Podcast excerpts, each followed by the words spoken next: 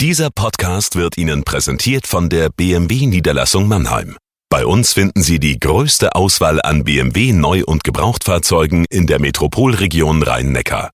Darüber hinaus sind wir Ihr Kompetenzzentrum für Elektromobilität. Überzeugen Sie sich selbst und besuchen Sie uns. Auch online unter bmwmannheim.de. Wir heißen Sie herzlich willkommen. Und jetzt viel Freude beim Zuhören. Jagoda Marinic hier mit dem Corona-Tagebuch für den Mannheimer Morgen. Heute geht es um Europa. Europa, der alte Kontinent, von dem viele vieles erwarten und der doch sehr viele enttäuscht. Auch in dieser Krise hat Europa eher zweischneidig abgeschnitten. Die Europäische Union hat ähm, sich, sagen wir mal so, nicht immer so positioniert, dass mehr Glaube an die Institution der Europäischen Union entstanden ist, sondern auch wieder viel Kritik. Davon handelt das heutige Tagebuch. Liebes Corona-Tagebuch, liebe Zuhörerinnen und Zuhörer, heute möchte ich über Europa schreiben. Die Reisewarnung innerhalb Europas wird nun tatsächlich aufgehoben. Werden viele Menschen die offenen Grenzen passieren und reisen? Oder wird es wie bei den Cafés und Restaurants, wo trotz der Öffnung viele Gäste ausbleiben? Ich sehe die Entscheidung kritisch, die Türkei außen vor zu lassen. Türkeistimmige sind die größte Minderheit in Deutschland. In den Nachrichten wurde berichtet, wie sich die dortige Tourismusbranche bemüht, den Hygienestandards gerecht zu werden. Daneben gibt es viele Menschen, deren Familien und Verwandte in der Türkei leben. Vielleicht wird hier noch nachgebessert. Die aktuellen Regelungen besagen ja, dass Ausnahmen möglich sind.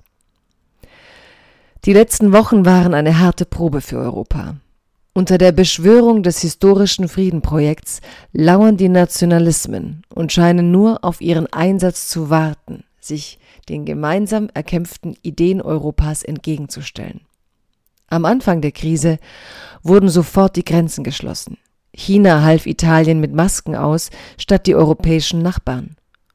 Als Europa zum Epizentrum der Pandemie wurde, zeigten sich die Schwächen dieses Kontinents und der Europäischen Union.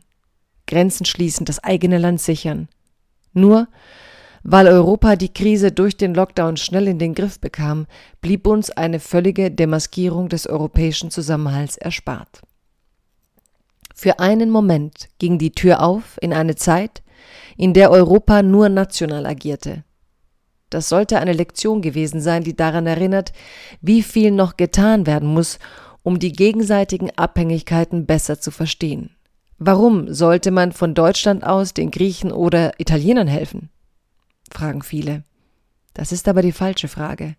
Die richtige ist, wie können wir helfen und gerecht sein dabei? Jede Hilfe ist in Europa auch eine Selbsthilfe. Trotz der Finanzkrise haben viele noch nicht verstanden, wie sehr sich die europäischen Länder gegenseitig brauchen. Gestern erst kam die Meldung, die deutschen Exporte seien eingebrochen wie seit 1950 nicht. Insbesondere die Exporte nach Frankreich, Italien und die USA brachen ein. Es sind jetzt Zeiten des Wiederaufbaus. Es wäre gut, sie so zu nutzen, dass wir den Kern Europas besser verstehen. Bleiben Sie gesund.